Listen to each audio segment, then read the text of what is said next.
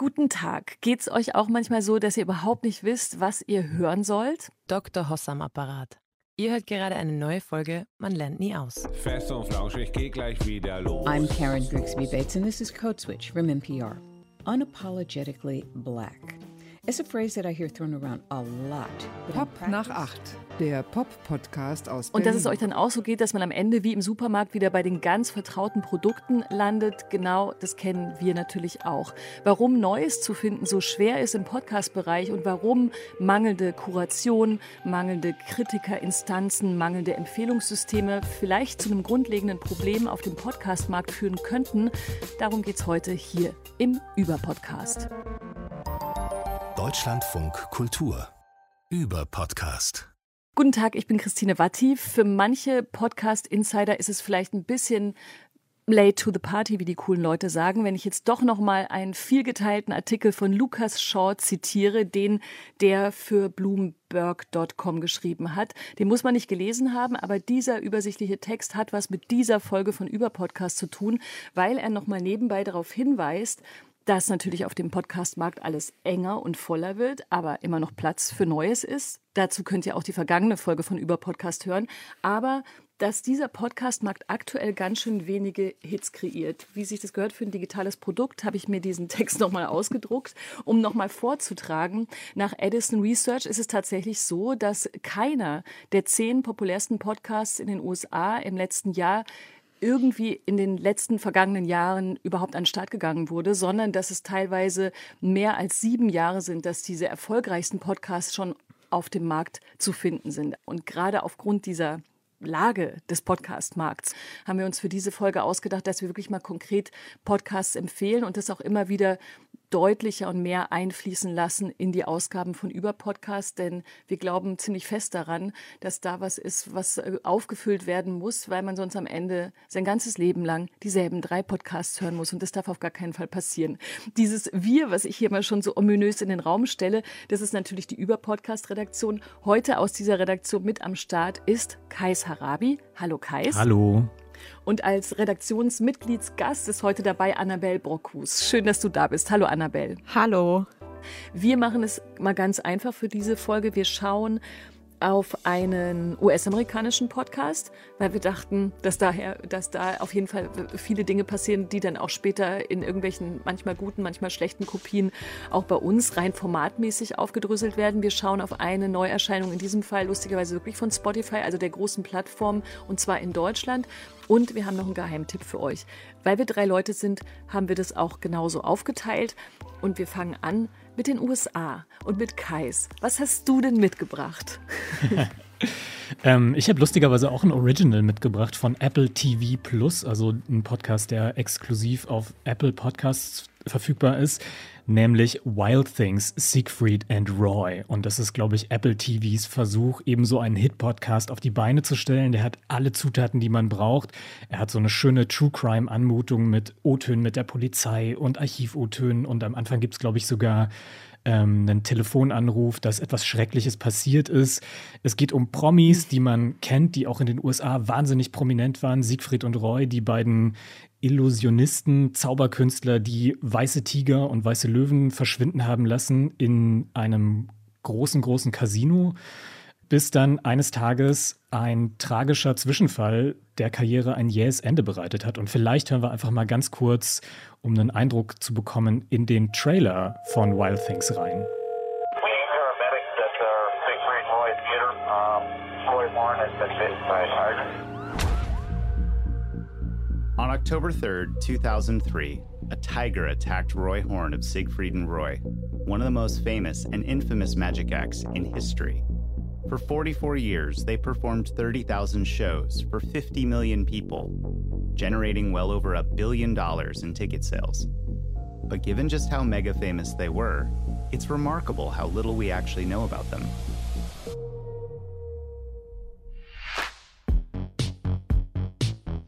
Ladies and gentlemen, the superstars of magic, The mystifying the most outstanding act in show business. Siegfried and Roy. Siegfried and Roy. Siegfried and Roy.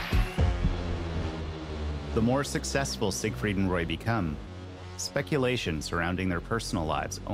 Man hört schon ein bisschen, was einen da erwartet, nämlich so eine Art Kabel 1 Doku für die Ohren. Also Wild Things, Siegfried und Roy ist wirklich der perfekte Podcast, um sich abends eine halbe Stunde bis dreiviertel Stunde auf die Couch zu legen, eine Folge zu hören und dann einfach so ein bisschen das Gehirn auszuschalten und sich in diese Welt von Siegfried und Roy entführen zu lassen. Der Host Stephen Lecker, das ist ein Fernsehjournalist, der auch schon mehrere so Doku-Reihen gemacht hat für das amerikanische Fernsehen. Der führt relativ entspannt eigentlich, würde ich sagen, durch die Biografie von Siegfried und Roy und kommt immer wieder auf diesen tragischen Zwischenfall zu sprechen, bei dem Roy von einem Tiger auf der Bühne attackiert wurde und von der Bühne geschleift wurde. Was genau da passiert ist, das ist ja auch nach, ich glaube, mittlerweile 15 Jahren immer noch relativ unklar.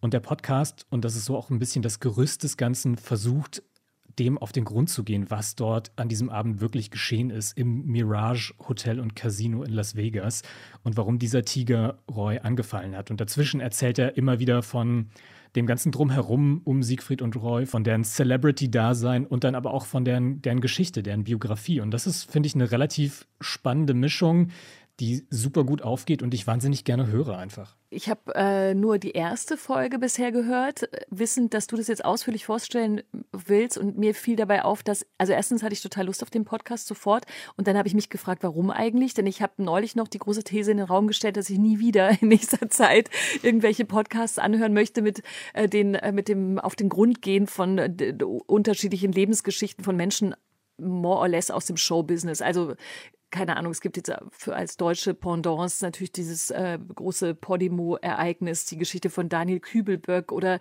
natürlich noch viel riesigeres Ereignis, die Ken Jebsen-Geschichte, die natürlich nicht seine Geschichte so sehr ist, sondern die, wie die Verschwörungsszene überhaupt funktioniert und so weiter. Also irgendwie hatte ich so einen, dann habe ich noch gehört, den fand ich nicht überzeugenden Podcast von ähm, von SWR 3 mit der Geschichte des äh, rund um den Ex-Bundespräsidenten Christian Wulff, was ich ne, ein super tolles Thema fand, aber dann nicht so gelungen aufgelöst. Aber irgendwie dachte ich, ich will genau, ich habe keine Lust mehr auf irgendwelche Menschen im Fokus und dann diese Doku-Podcasts, die dann den Persönlichkeiten auf den Grund gehen. Aber bei Sigrid und Roy, lustigerweise, an die ich überhaupt nicht selbstständig gedacht hätte, dass ich ein Interesse dran haben könnte, hat mich das interessiert. Natürlich wegen des äh, wahrscheinlich Boulevardinteresses, was ist passiert, was, ist, was, war, was war mit diesem Tiger los, wieso konnte es so weit kommen. Aber komischerweise hat mich das anders angesprochen als die erwähnten Geschichten. Ich weiß gar nicht genau warum. Kann mir das jemand von euch erklären? Ich weiß nicht, ich kann ja mal eine Erklärung versuchen. Ähm, ich glaube, es ist tatsächlich eine ja, Mischung gerne. aus beidem. Also einerseits ist natürlich diese Machart wirklich unglaublich engaging. Das zieht dich total rein mit diesen O-Tönen. Eben dann auch irgendwie so ein Notruf, der abgespielt wird, dass irgendwas passiert ist und dass jetzt die Polizei zu diesem Casino ausrücken muss. Und gleichzeitig sind aber Siegfried und Roy auch wahnsinnig spannende und faszinierende Figuren, die wie so, mm. wie so eine mhm. Fata Morgana eigentlich sind ähm, und nie so richtig greifbar. Also es sind diese beiden deutschen Typen, die in Englisch mit einem krassen, dicken deutschen Akzent ähm, Dinge erzählen, in Glitzeranzügen rumlaufen, diese geföhnten Frisuren haben. Und man fragt sich die ganze Zeit, was steckt eigentlich dahinter? Was, wer sind diese Menschen wirklich? Und das ist ja so ein bisschen das, was der Podcast auch versucht, implizit aufzudröseln. Also wer sind eigentlich Siegfried Fischbacher und Uwe Roy Horn gewesen? Ähm, und woran er bis jetzt ja ironischerweise auch so ein bisschen scheitert, wie ich finde. Ja, danke, dass du das mal sagst. Sorry, dass ich da so rein äh, platze ja, aus unbedingt. dem Off. Aber mich hat es halt überhaupt nicht gepackt. Also ich kann diese objektive Faszination für diese beiden Personen voll nachvollziehen. Und ich muss ja auch sagen, als dieser Angriff war, da war ich elf. Also ähm, wäre ja auch irgendwie nur verständlich, dass mich jetzt so in meinem Erwachsenenalter diese Faszination nochmal einholt. Aber ich höre diese Faszination einfach nicht. Also ich höre, dass er super gut gemacht ist und dass er mit richtig viel Archivmaterial arbeitet und dass er versucht oder dass er es auch schafft, irgendwie Leute an, in den Podcast zu bekommen, die darüber erzählen, wie das damals war. Also diese Biografin oder der Typ, der dann ähm, diese drei Tigerbabys verkauft an, an das Duo. Aber es irgendwie habe ich das Gefühl, er will zu viel, er will halt irgendwie Faszination erzeugen und erklären und er will True Crime und er will irgendwie auch ein bisschen Biografie. Und ich war nach der ersten Folge war ich so erschlagen, dass ich mich tatsächlich war ich wirklich, ich wusste nämlich nicht, was habe ich hier eigentlich gerade gehört. ähm, dass ich mich dann wirklich aufraffen musste, zu sagen, komm, gib der zweiten Folge noch eine Chance. Und die fand ich tatsächlich klarer. Also ich hatte immer noch so ein bisschen Verortungsprobleme, wo es jetzt eigentlich hingehen soll. Aber es war halt schon mal ein bisschen weniger, weniger Material und weniger Menschen, die ich gehört habe. Also ich bin nicht so richtig, richtig überzeugt und stehe dafür irgendwie auch noch mit diesem schönen Vergleich Kabel 1 Doku, den ich äh, total gut verstehen konnte beim Hören und der mich auch die ganze Zeit so geleitet hatte, äh, weil Kais mir das natürlich schon vorher mal gesagt hatte, dass er das so empfunden hat.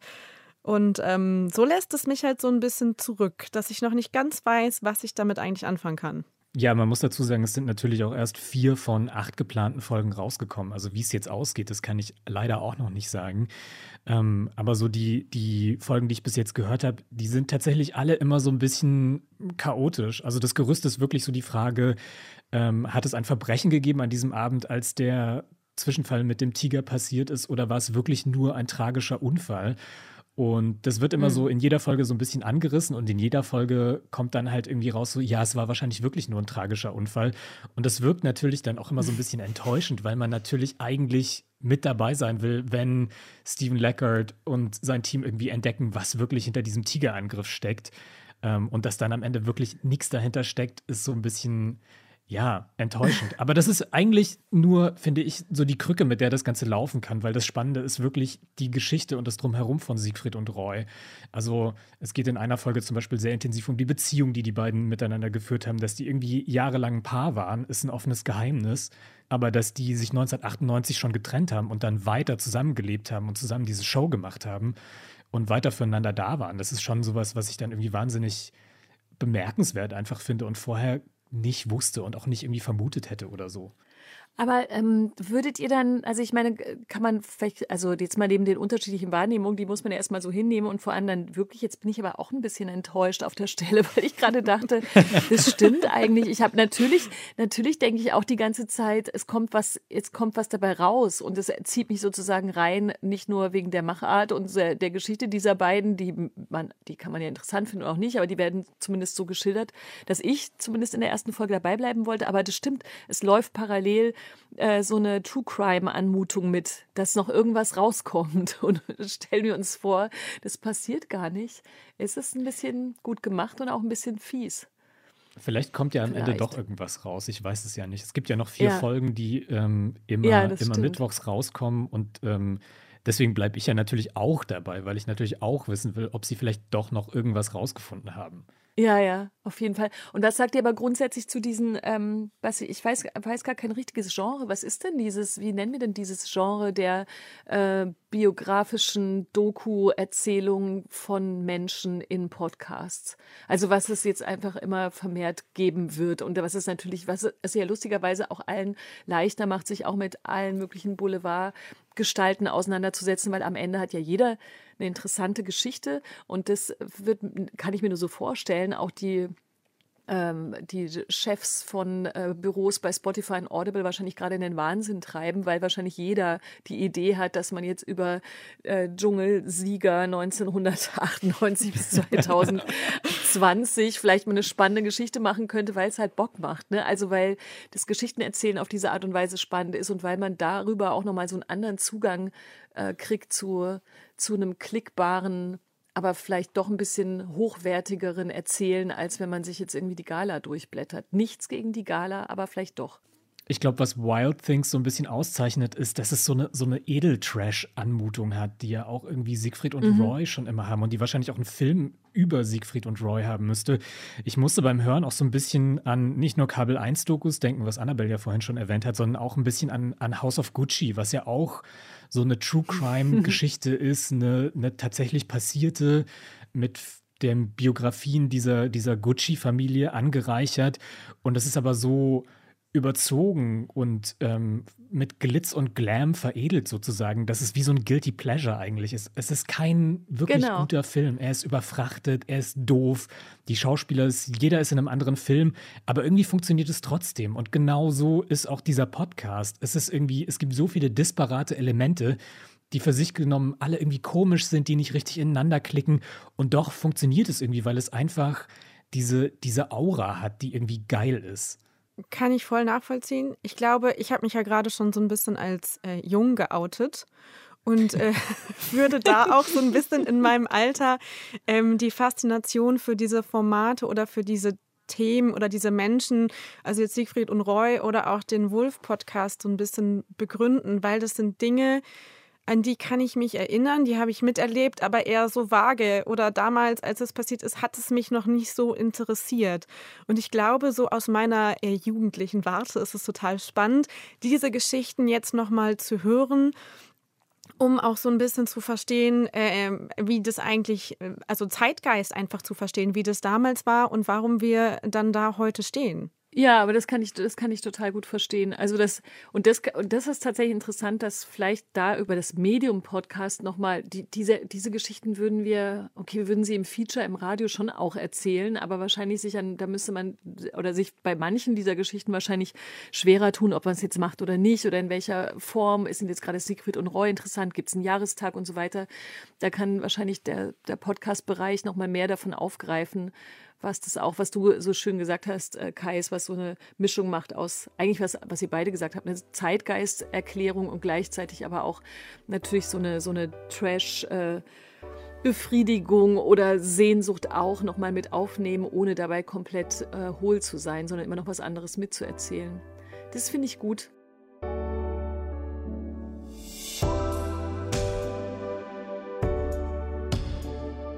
Ich würde sagen, wir machen mal weiter in unserer kleinen Empfehlungsrunde. Ich habe einen Podcast dabei, bei dem ich glaube, dass wir eigentlich ziemlich schnell damit durch sind. Nicht, weil der von vornherein so wahnsinnig schlecht ist, sondern weil ich glaube, da, da ist so die Meta- und ähm, Interpretierebenen oder Interpretationsebenen sind nicht so vielfältig. Ich ähm, bin apropos Kuration auf dem Podcastmarkt hier natürlich auf eine Pressemitteilung an mich persönlich reingefallen. Das können natürlich nur große Plattformen machen und da sind wir schon wieder bei dem Spotify Original in diesem Fall. Ich fand es aber deswegen interessant, das ist nicht die einzige Podcast, das einzige Podcast-Erzeugnis, was von Seiten von Spotify gerade beworben wird, aber das wollte ich mir anhören, weil ich dachte, okay, ich arbeite schon seit sehr vielen Jahrhunderten beim Radio und jetzt mit Podcasts und jetzt kommt jemand und sagt, hey, wir haben das Format ganz krass aufgebrochen. Wir nämlich machen die Podcast Games, so heißt auch der Podcast. Das heißt, eine richtige Quiz-Show, eine richtige Show eben im Podcast-Bereich. So, damit ähm, sind die Podcast Games an den Start gegangen. Und worum geht's oder wie funktionieren die? Das können wir am besten hier im folgenden O-Ton hören. Dazu kann man schon mal wissen, dass äh, Janine Michaelsen die Moderatorin der Podcast Games ist und sie hört man auch, wie sie die Regeln erklärt. In sieben Shows finden wir ihn oder sie, Sieger oder Siegerin dieser Game Show. Und wie? Und wie? So. Yes, Queen. Die ersten vier Shows sind unsere Vorrunde. Zwei KontrahentInnen treten gegeneinander an und kämpfen um einen Platz in einem von zwei Halbfinals. Es geht klassisch weiter. In den Halbfinals geht es um den Einzug ins Finale, also ums Eingemachte. In Show 7 kommen sie dann zusammen, die zwei Titanen dieser Podcast-Games, und kämpfen um Ruhm, Ehre und 20.000 Euro für den guten Zweck. Um aber überhaupt. Also ist klar, es ist eine äh, Quiz- oder beziehungsweise Game-Show. Ähm, das Personal, die TeilnehmerInnen sind äh, ja, prominent, in Anführungsstrichen für manche wahrscheinlich. Also zum Beispiel Laura Larsson, die Podcasterin und Moderatorin, trifft in der ersten Folge auf Joker Tululu, der YouTuber ist. Ali Neumann und Drangsal treffen aufeinander bei MusikerInnen. Also so, ne, es gibt immer so Paarungen und die spielen dann gegeneinander und wer gewinnt, kommt eben weiter. Und am Ende dieser Podcast-Games wird es einen Sieger geben. Untermalt tatsächlich von einem Sounddesign, das natürlich hier und da klingen soll wie wirklich eine Show vor Publikum, viel Applaus aus der Konserve und so weiter. Die Spiele Spiele, kann ich noch kurz sagen, von ich packe meinen Koffer oder das richtige falsche Antworten spiele. Also man muss auf Fragen, die einem gestellt werden, absichtlich mit einer falschen Antwort, aber aus dem gleichen Bereich irgendwie antworten, treffen dann auf äh, Neuerfindungen wie zum Beispiel Nutzerkommentare im Internet richtig zuordnen. Das ist zumindest ganz lustig. Das Ding ist, das klingt zu doll nach dir, dass ich denken würde, es könnte, ich könnte gemeint sein. Reverse das grad, Psychology. Das könnte. Das. Ich, Kannst du einmal vorlesen? Ja, wollte ich auch gerade sagen. Ja, aber ich muss ein bisschen in Kannst du eine andere einmal kurz, Haltung kannst du mal sexy einmal vorlesen? Das weiß ich ehrlich gesagt nicht. Willst du gemalt werden? Ich bin sehr professionell und male jeden, der sexy ist. Also dieses sexy Ding da. Sorry. Hast du so oberkörperfrei geschickt? Also ich habe mich zwei Sachen gefragt, natürlich wie ich das finde und ob das wirklich so eine, also wa- was, was das äh, Games Konzept im Podcast-Bereich macht. Also es, diese Bewerbung, wir wollen zeigen, äh, wie wahnsinnig vielfältig der Audiobereich ist. Das finden natürlich Leute, die seit Jahren Audiozeug machen, immer so ein bisschen so, ach ja, hm, interessant. Da, glaube ich, gibt es schon spannendere Sachen, als jetzt irgendwie eine Game Show in ein Audiostudio reinzumachen oder dass es Quizshows im Audiobereich gibt. Das hat das Radio auch schon vor längerem mal erfunden. Das ist noch nicht so aufregend. Wer aufregend ist, ist tatsächlich Janine Michaelsen. Das finde ich tatsächlich ziemlich beeindruckend, wie sie ja auf einmal in so eine Sportreporter Innenfunktion gerät, ne? weil sie muss durchreden die ganze Zeit. Das ist eben nicht so schön wie im Fernsehen, wo man zwischendurch mal kurz Luft holen kann, sondern sie muss es einfach durchmoderieren, unablässig und sehr schlagfertig sein und die Spiele sehr im Griff haben und so weiter. Das finde ich ziemlich fantastisch, wie sie das macht. Also apropos, es werden immer Showmoderatorinnen im Fernsehen gesucht, weiß nicht genau, da wäre, glaube ich, zumindest eine, wenn sie Lust auf sowas hätte, weil sie tatsächlich einfach äh, fantastisch da durchführt. Gleichzeitig da könnt ihr aber echt auch gleich mit mir mitreden. Ich weiß nicht, ob mich das so richtig catcht. Es gibt immer, es gibt lustige Momente und es hat eine Dynamik, die schöner ist und die, glaube ich, auch auf eine schöne Art intimer sein kann im Podcast, als wenn alle auf so einer Couch wie bei Wetten das sitzen und sich alles zieht und zieht und zieht. Und es ist natürlich total komprimiert, keine Gesangseinlagen, keine nervigen Interviews mit hier, wer bist du eigentlich, was machst du eigentlich, was musst du gerade promoten, das fällt alles weg, das finde ich total gut. Also das hat, da kann dieses, diese Form auch was, was andere Quizshows wirklich unerträglich in die Länge ziehen lässt. Ähm, ich war trotzdem nach zwei Folgen irgendwie so fertig damit. Mich hat es nicht reingerissen in den Strudel. Ich will jetzt wissen, was in der dritten und vierten und fünften ähm, Ausgabe passiert. Ich glaube, wenn, dann läuft das in diesem Fall über die Gäste, die da noch zu erwarten sind, dass man dann Lust hat zu hören, wie machen die das denn jetzt oder welche Stimmung entsteht da. Aber ähm, der Cliffhanger-Moment logischerweise, der ja in dieser Show erzeugt werden soll, durch nächste Woche geht's weiter oder nächste Woche oder in nächster Zeit geht's in den nächsten Tagen geht's weiter mit einem neuen Duo, der ist für mich nicht so richtig aufgegangen. Also mir, mir hat es dann auch gereicht immer und zwar nicht in so einem doofen Sinne, sondern dass ich so das Gefühl hatte, genauso wie ich auf 20.15 Uhr gepolt bin, wenn eine Show im Fernsehen kommt, das sagt Janine Michaelsen auch äh, mal so zwischendurch, wenn ihr das hört, ist es 20.15 Uhr und dieses Gefühl hat sich schon eingestellt. Aber genauso war mein Rhythmus auch fertig nach spätestens 90 Minuten. Dann hatte ich auch keinen Bock mehr auf Show, sondern dachte so, okay, wann kommt jetzt wieder irgendwas anderes? Also es ist, das hat mich irritiert an diesem Podcast-Format, dass ja will, dass ich eigentlich weiterhöre. So, jetzt habe ich viel geredet, aber euch wenig zu Wort kommen lassen. Ich weiß nicht, wie, eu, wie ging es euch denn da im Publikum von den Podcast-Games? Ich habe gedacht, es ist endlich mal eine Game Show, die ich, die ich gerne verfolge. Weil ähm, ich mhm. bin kein Fan von diesen Fernseh-Game-Shows, weil du hast es ja gerade schon so schön gesagt, es passiert so herrlich wenig irgendwie. Es ist so viel zwischendrin irgendwie an, an Gerede und an Musikeinlagen. Und es, also ich kann so eine Fernseh-Game-Show auch besser hören als sehen, weil es ist jetzt irgendwie nicht so wahnsinnig spannend, bis auf vielleicht ähm, die Frisur oder das Jackett von Thomas Gottschalk. Aber der ist jetzt auch nochmal irgendwie nicht mehr so richtig regelmäßig da zu sehen. Von daher habe ich mich irgendwie so gefreut, dass ich jetzt so eine auditive Game Show habe, weil ich das Gefühl hatte, das ist irgendwie mal so das richtige, das richtige Medium, weil ich brauche das ganze Visuelle ja nicht, wenn Leute da irgendwelche Rate oder Fragespiele machen oder irgendwelche Quizze mhm. beantworten. Also das fand ich irgendwie so richtig, hatte ich so einen kleinen Aha-Moment für mich selber. Ich fand es dann so ein bisschen schade tatsächlich, dass mir dann aber doch diese Fernsehmomente, nenne ich sie jetzt mal, genommen wurden, weil ich so zwischen den Zeilen rausgehört habe, dass die Leute oder dass es so ein gewisses Setting gibt, ähm, wie die Leute zueinander stehen, dass sie auch interagieren können wegen, während der ganzen Show und man kann auch irgendwie viel trinken, habe ich so rausgehört. Und anscheinend haben sich die Leute auch irgendwie hübsch gemacht. Aber das sagt mir dann keiner mehr so richtig, was die da eigentlich noch so treiben. Und da habe ich mich so ein bisschen ausgeschlossen gefühlt, weil ich hätte das gerne hätte ich das dann doch dann wieder gerne gesehen. Also in der zweiten Folge ist, glaube ich, so eine Situation, wo äh, Ali Neumann Drangsal irgendwie so eine Zeichnung gibt. So, und da war ich dann so, ah, ja. hm, schade, hm, nicht für mich. Ähm, da hat mir dann so ein bisschen dieses Podcastige wieder gefehlt, wo mir dann jemand noch mal ein bisschen mehr erzählt. Ja. Aber ich war ja, zufriedener als vor dem Fernseher. Mir, mir, ging das aber so ähnlich. Also ich hatte ähm, zwischenzeitlich beim Hören auch so das Gefühl, dass ich jetzt eigentlich so ein YouTube-Video ohne Bild gucke.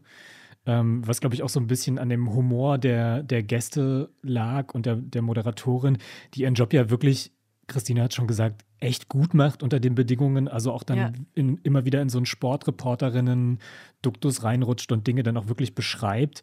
Ähm, und was bei mir so ein bisschen, ich bin ja jemand, ich gucke oder habe wahnsinnig gerne Game-Shows geguckt früher ähm, und habe mich auch da wieder so dabei ertappt, dass ich so, so jemand bin, der dann miträt und das irgendwie versucht, zumindest so im Kopf mitzuspielen und dann auch so davor sitzt und wenn die irgendwie eine falsche Antwort Ja, äh, geben, dann so schreit so, nein, bist du bescheuert, das ist doch das andere. Und dann die Hände über dem Kopf zusammenschlägt. Also dieser Mitfieberfaktor, der, ähm, den habe ich schon bei der Show auch gehabt. Aber dieser, dieser andere Faktor, den Janine Michaelsen ja auch so beschwört mit dem 20.15 Uhr Gefühl, ähm, so dieses, dieses Game Show-Feeling einfach, das will sich bei mir nicht so recht einstellen, weil das halt schon irgendwie mit Showtreppe und äh, hässlichen Jacketts zu tun hat und sich nicht so sehr über das Akustische transportiert. Ja, ich habe gerade nur noch mal ähm, auch so über diese Frage rum äh, weil du das ja schon so gesagt hattest, so wie geht es jetzt weiter und habe ich so einen richtigen Cliffhanger. Ich hatte dann zum Beispiel auch das Gefühl, nach zwei Folgen, so einige Spiele haben sich dann irgendwie schon auserzählt. Also beim ersten Mal waren die witzig. Und beim zweiten Mal waren die so, ja, okay, kenne ich jetzt irgendwie schon. Also ich frage mich dann da auch so ein bisschen, es ist ja so ein bisschen dieses Tu- Turnierprinzip angedacht, jetzt irgendwie nochmal mit Halbfinale und dann irgendwie richtiges Finale ähm, was dann da irgendwie noch Neues an, an Spielen ausgepackt wird. Also das wäre jetzt für mich nochmal so der Reiz, da weiterzuhören. Aber die Frage ist natürlich, tue ich mir jetzt diese Vorrunden noch an oder steige ich direkt im Halbfinale, Finale dann erst wieder ein, weil ich mir davon irgendwie eine neue, ja, irgendwie eine Steigerung nochmal erhoffe. Ja, aber das ist auch das, was ich meinte, ne? dass, dass man so da nicht so richtig genau weiß. Also ist der, ist der Cliffhanger zu sagen, oh, nächstes Mal ist Amina Tabelli zum Beispiel dabei oder übernächstes Mal, keine Ahnung. Ich will sie hören in, diesen, in diesem Setting, das mir dann ja schon vertraut ist. Oder ich will tatsächlich so mit, mitfiebern, wer am Ende der Gewinner ist. Und da bin ich oft weder auf das eine noch auf das andere so richtig eingestiegen. Ich kann mir aber trotzdem vorstellen, dass man an irgendeiner äh, Bushaltestelle seines Lebens äh, doch wieder eine Folge einschaltet, weil man denkt, okay, ich habe jetzt genau auf dieses Moment Lust, was du, Kais, beschrieben hast. Ich will so mitdenken oder mitfiebern. Aber genau. Das ist doch komisch, wenn du dann an der Bushaltestelle auf einmal schreist, so nein, falsche Ja. Antwort. das ist falsche Das ist doch Antwort, voll genau. normal. Ja, genau. Aber das, ich meine, okay, da kann man ja auf jeden Fall sagen, klar funktioniert ähm, eine Quiz- oder Game-Show auch im, im Audioformat und dass sich da vielleicht auch nochmal was weiterentwickelt, wie das wirklich äh, so spannungsmäßig gestaltet sein muss, dass es auch über mehrere Folgen funktioniert, ob das wirklich dieses sich aufbauende Prinzip ist, was gut ist oder was anderes, das ähm, darf man ja auch nochmal ein bisschen weiter beobachten.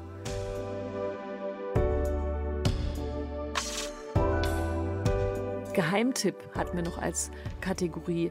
Habe ich jetzt einfach nicht so schön. Janine Michaelsen hätte das besser rüber moderiert, aber ich habe das jetzt einfach so gemacht. Auch aus Zeitgründen natürlich. Das ist auch eine alte Radiotour. Aber ähm, Annabelle, du hast tatsächlich einen Geheimtipp mitgebracht und das haben wir einfach so als Kategorie in den Raum geworfen. Aber wie hast du denn, wo hast du denn den Geheimtipp gefunden? Ja, ich weiß gar nicht, ob es überhaupt unter Geheimtipp fallen würde, weil ich tatsächlich ja auch irgendwoher gehört habe, dass es diesen Podcast gibt. Es war tatsächlich eine Empfehlung aus äh, im letzten Sommer. Da hat jemand einfach nur zu mir gesagt, ich weiß auch schon gar nicht mehr wer, aber es hieß einfach nur, hör dir diesen Podcast mal an und hat mir dann den Titel entgegengeschmissen, ähm, Blind Guy Travels. Mehr wusste ich nicht zu dem Zeitpunkt und ähm, war im Urlaub und dachte irgendwie, ja, da höre ich jetzt rein. Und äh, dann hat er mich gehuckt sozusagen. Also ich war dann irgendwie relativ schnell drin. Und ähm, ich kann euch auch sagen, warum. Weil dieser Podcast ähm, sozusagen, wie wir das so schön manchmal beschreiben, ähm, neue Perspektiven einfach zeigt oder beziehungsweise eine neue Perspektive und zwar die von Matthew Schifrin. Der ist 23 Jahre alt, lebt in den USA und ist von seiner Geburt an blind. Und er erzählt in diesem Podcast in ähm, sechs Folgen plus eins, wie er die Welt erlebt und ähm, wie die Welt sich manchmal ihm auch so ein bisschen ähm, entgegenstellt, also wo sie dann nicht so gut für ihn funktioniert, sage ich jetzt mal. Also er hat so in jeder Folge, ich würde jetzt mal sagen, so in Anführungsstrichen ein Problem, wo er irgendwie nicht weiterkommt. Und diese Probleme sind so Situationen, die würde ich oder würden wir wahrscheinlich als relativ banal oder normal erleben, ähm, werden aber irgendwie besonders durch diesen Matthew Schifrin. Also es geht dann darum, dass er zum Beispiel sagt, weil er blind ist, weiß er überhaupt nicht, wie Gestik und Mimik funktioniert. Und er soll dann halt einen TED-Talk halten und hat dann halt jemanden, der ihm beibringt, wie man die Stirn runzelt. Und das ist tatsächlich ein sehr schöner Moment, wie äh, Matthew Schifrin über seine sehr, sehr glatte Stirn spricht, die noch nie im Leben eine zusammengezogene Augenbraue gesehen hat. I can't knit my eyebrows. Seriously. No matter how hard I focus on the muscles in my forehead and try to squeeze them together, my eyebrows just don't move.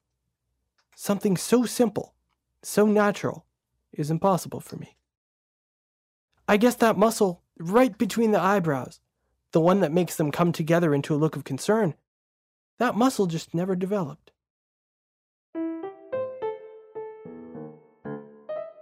I was born blind, so the only facial expressions I can make are the instinctive ones, the ones we are biologically programmed to make, like smiling, pouting, yawning, crying. I never learned the rest. I probably have the smoothest forehead ever, since I never actually wrinkle it. And I can only smile for about 10 seconds before my facial muscles start spasming, since they're not used to working so hard. I don't know how people can keep a polite smile on all day. It sounds incredibly painful. Ich habe auch das Gefühl gehabt, an dieser Stelle lerne ich noch mal so etwas über mich, weil ich natürlich mir nie Gedanken darüber mache, ähm, ob ich eigentlich die Augenbrauen zusammenziehe oder wie lange ich eigentlich lache so am Tag und ähm, was mein Gesicht noch so anstellt. Ähm, und so weitere Situationen oder weitere Folgen sind dann so ähm, eine, eine Lego-Folge, die ich total schön fand, weil sie so Kindheitsmomente hatte. Und da hilft ihm dann seine Freundin äh, Lilia dabei, ähm, Lego-Dinge aufzubauen, indem sie einfach Bauanleitungen für ihn in dieser Blindenschrift verfasst, weil das gibt es eigentlich nicht. Also, oder gab es bis dahin sozusagen nicht.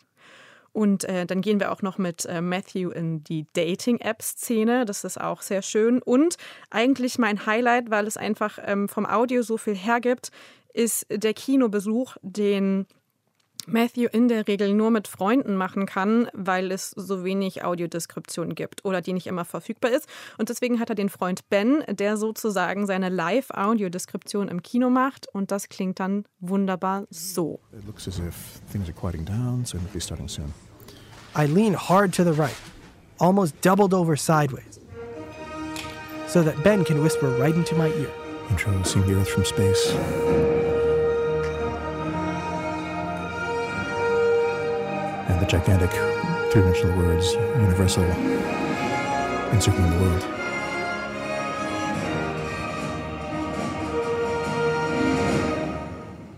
And then it begins. A Paramount movie Präsenz.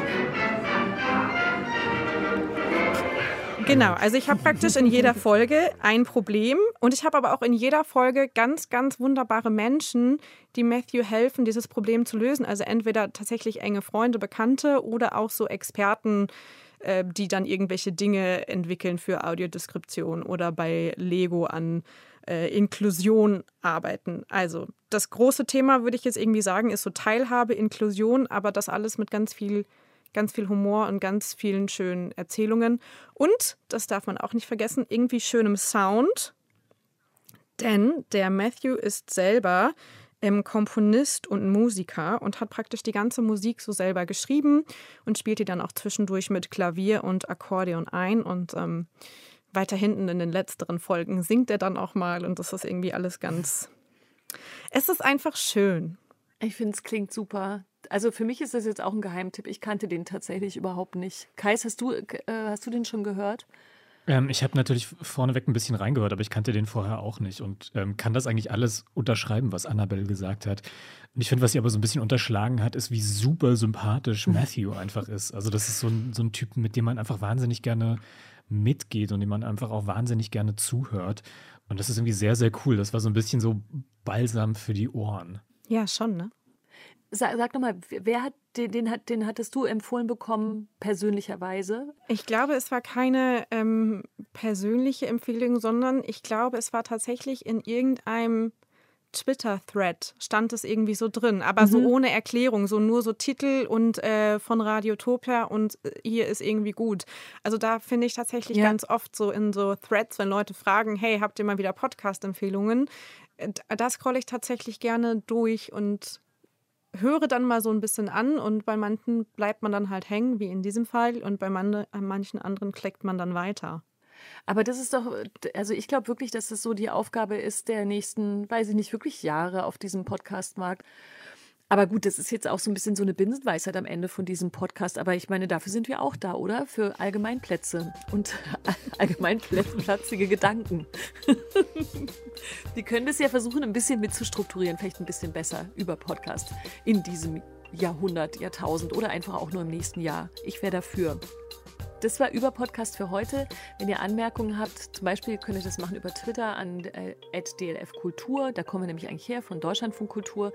Und äh, spätestens in zwei Wochen sind wir wieder da. Vielleicht demnächst aber auch wöchentlich. Wir schauen gerade. Bis dann. Tschüss.